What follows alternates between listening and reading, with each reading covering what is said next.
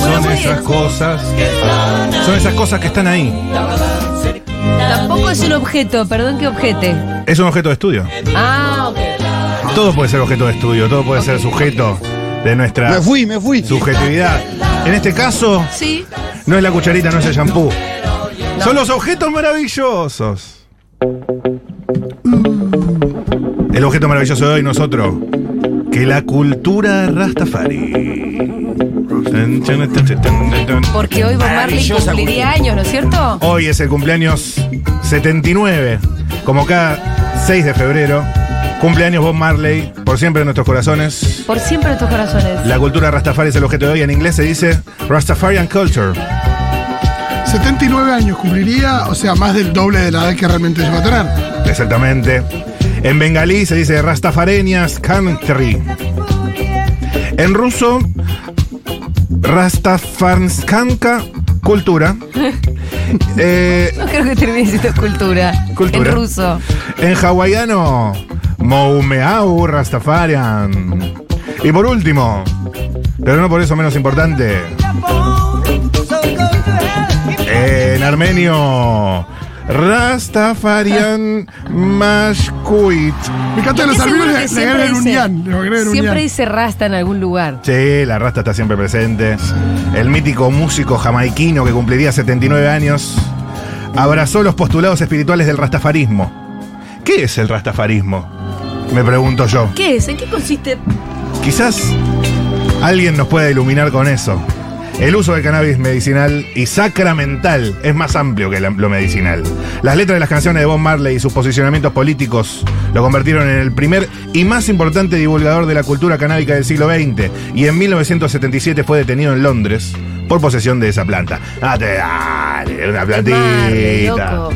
Hinché la Pero Marley, ¿qué bola. pensás que va a tener? Sí, hay una nota muy linda de Fero Soriano en Infobae, como todas las que escribe. Arranca con una cita muy linda de Bob, que si quieren también se las voy a relatar. Lo comprendés en un sentido y de repente decís marihuana. La marihuana es una planta, quiero decir, las plantas son buenas para todo. ¿Por qué esta gente quiere hacer el bien para todos, a cada uno que se dice los gobernantes? Que esto y lo otro, ¿por qué dicen que no debemos usar la planta? Se preguntaba a finales de los años 70, Bob. Con una campera Adidas roja y negra, con sus dreadlocks acomodados para toda la eternidad, con los cantos de unos pájaros que suenan de fondo. La voz de Bob Marley suena así. Y dice.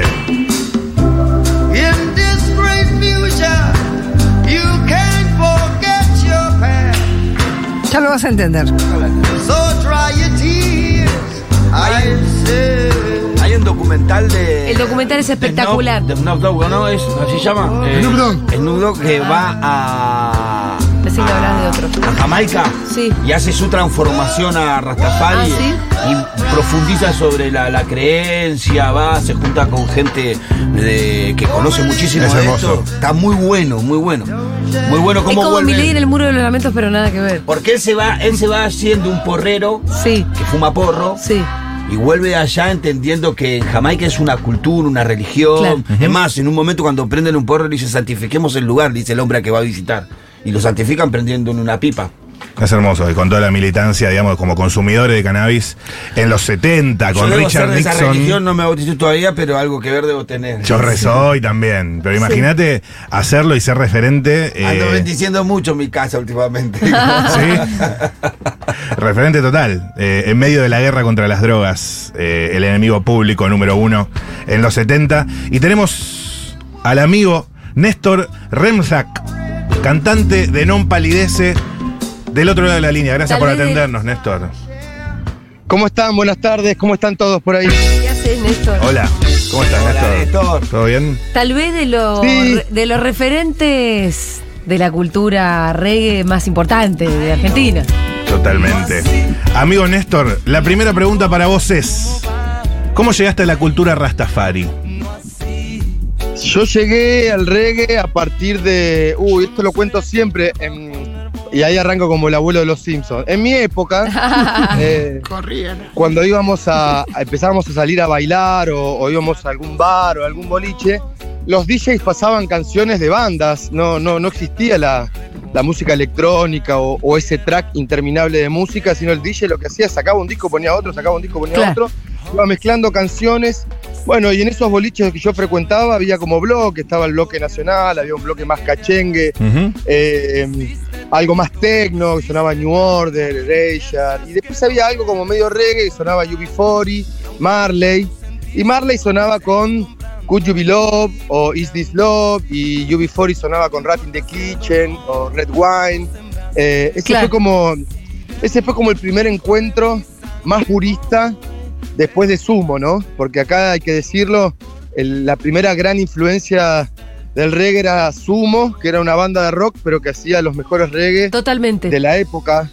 Eh, yo siempre se lo atribuyo a su baterista y obviamente al pelado que tenía mucha información viniendo de Europa y habiendo visto la movida Rastafari en Inglaterra, que fue muy fuerte también, donde confluyó con el punk rock también, eh, y esos VHS que mirábamos donde estaban los rastas conviviendo con los crestudos ahí en Londres. Ese fue como el primer encuentro y, y nosotros teníamos algunas banditas en el colegio secundario, banditas de garage, ahí de, con inquietudes, y cuando descubrimos esta música nos dimos cuenta muy rápido que, que se tocaba diferente, que tenía un audio muy diferente al rock. Al rock que, que se escuchaba en esa época, estamos hablando, no sé, de Virus, eh, Los Abuelos, Charlie, Fito, El Flaco, eso con respecto a lo nacional. Y extranjero, no sé, escuchábamos Creedence o, o- esas bandas de rock más sinfónicas tenían un audio muy diferente el rock, el reggae, perdón. Entonces empezamos a juntarnos con Facu, que es el bajista de la banda, que aparte el bajo tiene una particularidad muy, muy diferente en cuanto al audio y en cuanto a cómo tocar. Ese fue el primer encuentro y así fue que nos encerramos a, a empezar a ensayar para, para ver si nos, nos salía a tocar o cómo imitar ese, ese sonido que nos, de alguna manera nos había atrapado. Y esto tengo que reconocerlo también. Fue en la época donde nosotros descubrimos la marihuana Esto me interesa. siendo adolescentes, 18, 19 años, ya saliendo un poco de la adolescencia, descubrimos también el, el Juan Pedro Caballero. eh, y, y también eso ayudó mucho, por lo menos a mí, y lo nombro porque a partir del consumo de cannabis, yo empecé a como a decodificar eh, y a empecé a, a entender de otra manera el reggae y las letras del reggae. Recordemos también que en esa época Internet era un proyecto, no existía como tal, con lo cual la información a la cual teníamos acceso era a través de una fotocopia de un libro, eh, o íbamos a Downtown, que era una disquería que estaba en Ciudad de La Paz y Juramento, que se especializaba en el género, y, y el chaqueño, que era el dueño de Downtown, salía tan caro comprar discos o CDs que te grababa, te ibas con un, con un cassette o se Ah, lo qué comprabas ahí, y te lo grababa, y lo máximo que podías aspirar era tener un cassette de cromo, que era como la máxima calidad. Eh, entonces te grababa ahí un poco de música y eso lo regrabábamos y nos pasábamos los cassettes y empezamos como a, meternos en esa cultura. Después llegó Israel Vibration, los Gladiators, Mighty Diamonds, de Abyssinias y el sinfín de artistas y músicos que dio Jamaica. Y ahí ya me, ya me atrapó, ya estaba, era como un pulpo y me agarró con los ocho brazos. Y Néstor, ahora vamos a volver a esos años, pero para alguien que no supiese, para un neófito total, ¿qué es la cultura o la religión Rastafari? No, yo creo que es más un concepto cultural. Hay como una asociación muy fuerte con la religión porque, bueno, ellos consideran a partir de una profecía de Marcus Garvey, quien fuera uno de los primeros héroes jamaiquinos, un afro-jamaiquino que, que se recibió como abogado y que vivía en Estados Unidos y armaba como reuniones para repatriar a los afrodescendientes de América y Centroamérica a través de su empresa navía, la Black Star Line. Eh, él profetizó que en, en Etiopía, en África, iba a ser coronado un rey negro. Ese fue Haile Selassie, eh, coronado en abril de 1930, si mal no me equivoco. Ujú. Y entonces fue un impacto muy fuerte para la cultura jamaiquina escuchar a una persona que te metía en un barco, porque también hay que poner este contexto. eh, cuando Haile Selassie es coronado rey de Etiopía, eh, dona una cantidad de hectáreas en una localidad que se llama Yayamani, en, Etiopía, donde todos los eh, africanos y descendientes de africanos esclavizados podían volver y tener su propia tierra. Y él los repatriaba a través de su empresa Navía. Esta persona profetiza esto y los jamaiquinos que ya estaban entrando en la cultura rastafari y el reggae ven y entienden esto como una nueva reencarnación de Jesús. Ellos consideran que Haile Selassie es la segunda reencarnación de Jesús a través de una interpretación que hacen de la Biblia, entonces del Antiguo Testamento obviamente. Entonces quizás por eso tiene un componente muy religioso, pero creería que es más un movimiento cultural, ya que si bien hay algunas iglesias que están como más abocadas al movimiento Rastafari y los Bobo Ashanti, que son como los más ortodoxos dentro de las distintas casas Rastafaris, están los más laxos, que podrían ser las 12 tribus de Israel, donde no se cubren el pelo, comen pescado, y después los más ortodoxos, que son los Boboyanti, que son los que usan turbante, viven en la montaña, consideran el reggae como una música media blasfema, la música de los rastafaris puros, entre comillas, es el, el Ayabing y el Nayabing, es una música de tambores, esto es un movimiento más cultural que religioso, pero entiendo yo por todo esto que te estoy contando que también tiene una pata religiosa muy fuerte. Bien. ¿Y la cultural? No sé si te la dejé más clara o te la confundí más. No, no, no, no, te- no, te- está bien porque no, te metí lo de la no, religión en la pregunta, pero iba más a lo cultural y a, y a Bob Marley, que es lo que homenajeamos hoy, ¿verdad? En realidad, bueno, y para hacerlo, el cuento corto, el, el movimiento eh, Rastafari tiene que ver con la coronación de Haile Selassie. Eh, lo coronan Tafari Mokonen. Ras, que es cabeza, Tafari, es como un título. Y le dicen Ah. Tafari porque es- era Rastafar primero. Eh, Ajá. es la, es y la la I es el le- primero. Ok. Exacto, la I es un primero. Ahí va. Y también de eso deviene un concepto del yo y yo. El, el Rasta habla mucho con el- la terminología en inglés del I and I, I de yo, Sí. antepo- pero de Dios también, de I de Dios. Entonces, eh, Dios y yo, I and I. Entonces, ellos para hablarte y te quiere decir tengo hambre, I and I need to get some food, brother. I and I. Hablan mucho con el I and I. Eh, y esto tiene que ver con anteponer a Yah, que es el Dios, que viene de una abreviación de Yahvé. Es- es- hay mucho condimento religioso y es muy interesante. A mí me flipó eso también. dentro lindo de cómo se una mezcla. música Sí. una música que para mí a, a nivel sonoro, eh, a nivel audio me impactó, me, me- me- me atravesó las- cuando empecé a entender las letras y, y bueno, después descubrí todo esto. Eh, ¿Qué representan? ¿Por qué los dreads? Los dreads en realidad, eh, Lo que llamamos rastas nosotros, ¿no? mal llamado rastas, Sí. eh, es el, el nombre de es dreadlock, que es como unas trenzas de miedo. Lock, lock es como el bloque y dread es temeroso, el- creo que la traducción no, no es 100% literal. Y tenía que ver con, con tener un aspecto desafiante. Tengamos en cuenta que el pelo del afro, cuando crece, o se te va para arriba, como conocimos en la Sí. época soul o disco, y cuando lo empezás a, a- a tratar de mechonear o hacer, se generan esos dreadlocks.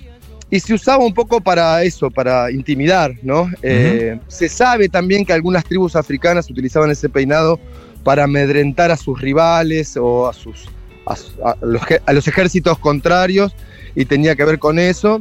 Por eso también eran muy perseguidos eh, en la Jamaica más tradicional eh, y les cortaban el pelo. Cuando, por eso tienen esa terminología ellos de Babylon como el sistema opresor eh, y, y el sistema ese policial que los perseguía, inclusive los detenía y les cortaba el pelo.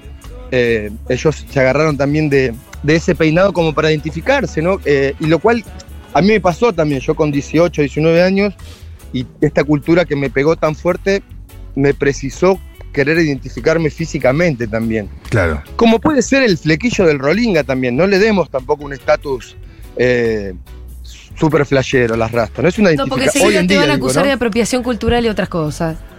Exactamente, pasa eso. Y hoy en día pasó a ser hasta el peinado del hippie. El hippie que Sí. históricamente lo conocimos con pelo lacio, raya al medio. Mm.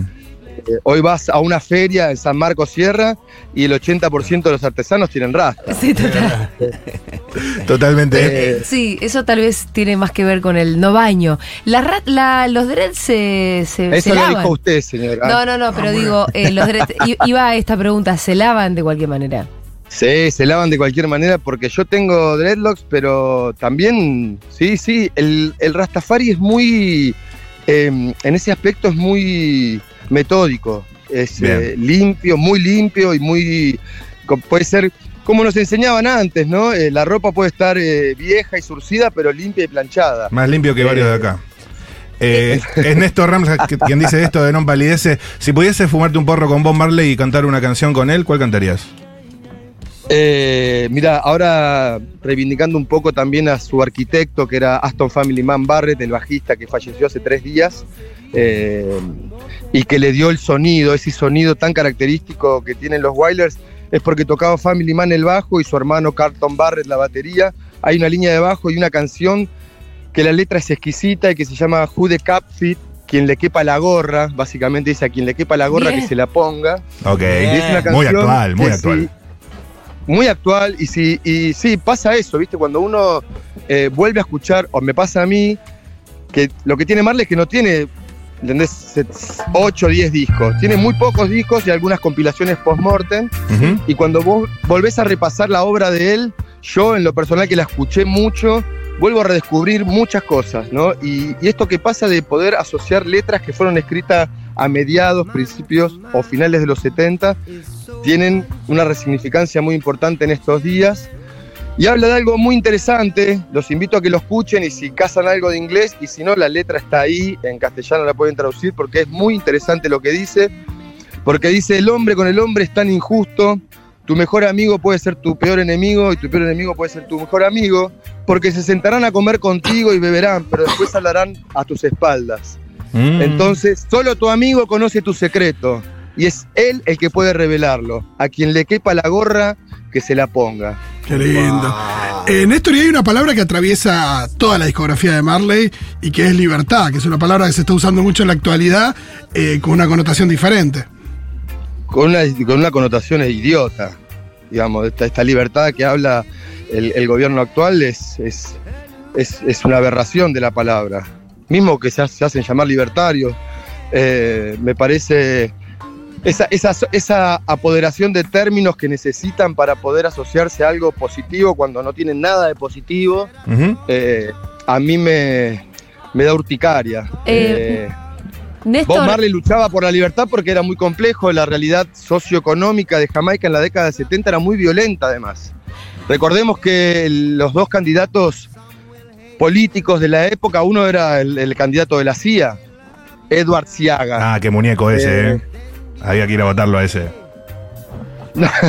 Y bueno, se, se comenta o se comentó que parte del- de la gente que atentó contra Marley en, en esa balacera que hubo en su casa era agentes de la CIA. Mm. Eh, teorías que nunca se comprobaron, pero para darnos una idea de cuán politizado, porque a veces a nosotros nos dicen mucho cuando posteamos algunas cosas en nuestras redes, mucha gente que nos manda a hacer música y que nos separemos de la política, chicos hagan música, no les queda bien hablar de política, no hay algo más nefasto que me digan lo que tenga que hacer. Yo puedo coincidir que a algunos seguidores nuestros no les gusta que interpelemos los momentos sociales y políticos que vivimos, pero de ahí a que me digan lo que tengo que hacer, y no. me parece Sí, que hay que- una dif- Perdón, ya que hablábamos de Julia. Milei, porque perdón pues, no, eh, que te interrumpa, Néstor, nos queda un minuto solamente y pensé en que el león también forma parte de, de la cultura rasta, ¿no es cierto?